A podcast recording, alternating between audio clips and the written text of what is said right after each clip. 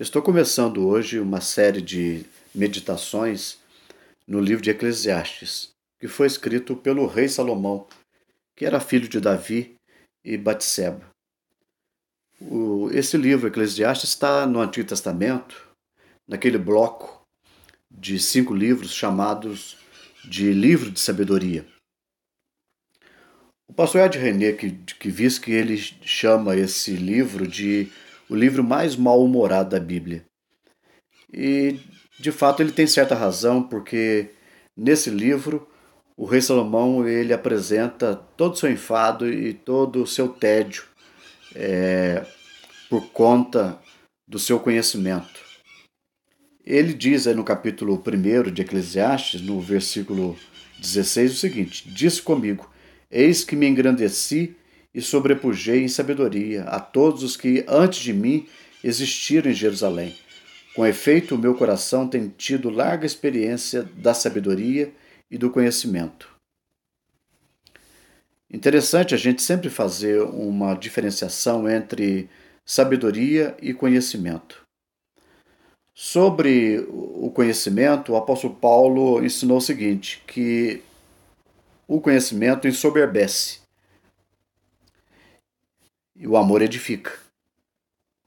Há uma oração feita também por Moisés, no Salmo 90, onde ele pede o seguinte a Deus: Ensina-nos a contar os nossos dias, para que alcancemos coração sábio.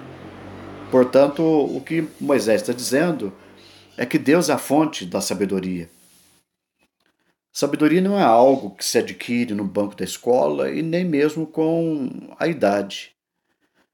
A sabedoria não é característica dos idosos, porque há muito idoso que é tolo. A sabedoria é uma característica dos maduros. Tantas pessoas podem até ser jovens e podem ser sábias. Portanto, não podemos confundir conhecimento com sabedoria. O conhecimento se adquire estudando, observando, pesquisando mas a sabedoria nós a encontramos em Deus. Inclusive, Tiago, ele diz que se alguém precisa de sabedoria, peça a Deus. Então nós precisamos olhar para, para o Senhor, para o Senhor Jesus, porque ele é, ele é a sabedoria de Deus. E observamos na vida de Jesus e também nos seus ensinamentos a sabedoria do amor. E aí está a essência da verdadeira sabedoria. O apóstolo Paulo, quando ele escreve a, o seu hino sobre o amor, no capítulo 13 de 1 Coríntios, ele fala que uma pessoa pode aprender a língua dos homens e dos anjos, uma pessoa pode fazer doações, fazer obra de caridade e até mesmo oferecer o seu corpo para ser queimado em favor de alguém ele pode ter uma fé imensa ao ponto de transportar até montes, mas se ele não tem o amor, então não há proveito nenhum. Porque a sabedoria, ela é o uso proveitoso do conhecimento e da experiência, e é algo que Deus nos ensina através da pessoa de Jesus. E o que nós observamos na pessoa de Jesus não é algo voltado para, para si mesmo. Jesus, ele nunca viveu para si, mas viveu para Deus e para o próximo.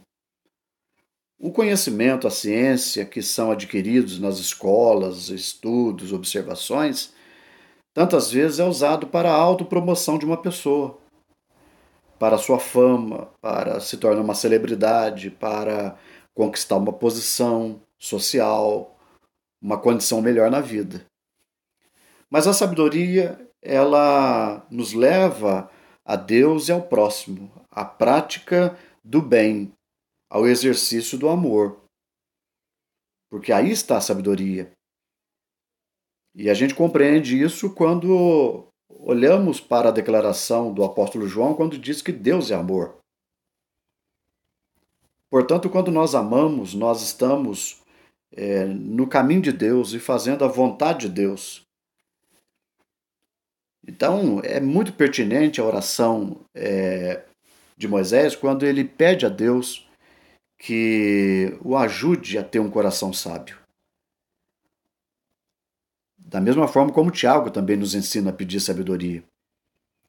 A sabedoria do amor, como C.S. Lewis também nos fala no seu livro Os Quatro Amores, ele chama de amor dádiva, que não é o um amor egoísta, não é o um amor voltado para si, para a autopromoção, como é o caso do conhecimento intelectual, do acúmulo de ciência, mas desse amor dádiva, desse amor que se entrega, que se doa, esse amor que faz com que a pessoa não viva para si, com que ela não esteja aqui neste mundo apenas para consumir, apenas para usufruir, para ocupar espaço, para se projetar na vida, para se promover na vida, mas ela está aqui para ser bênção, para acrescentar, para somar, para fazer algo bom em favor do próximo, para glorificar a Deus. Está aí a, a verdadeira, a essência da sabedoria.